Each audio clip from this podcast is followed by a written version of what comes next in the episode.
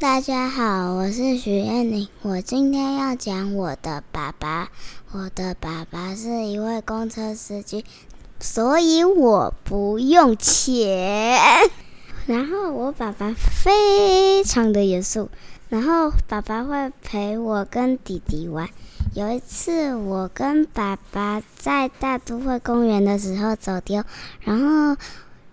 爸爸有告诉我他要拿东西，可是我没有听到，所以我就一直走，一直走，然后我转过头，转过头来我就不见了。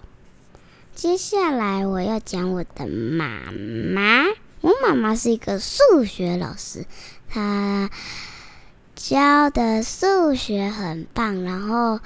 我要上他的数学的话，就是会比较便宜一点，然后有一点点严格。开心的时候，非常的温柔。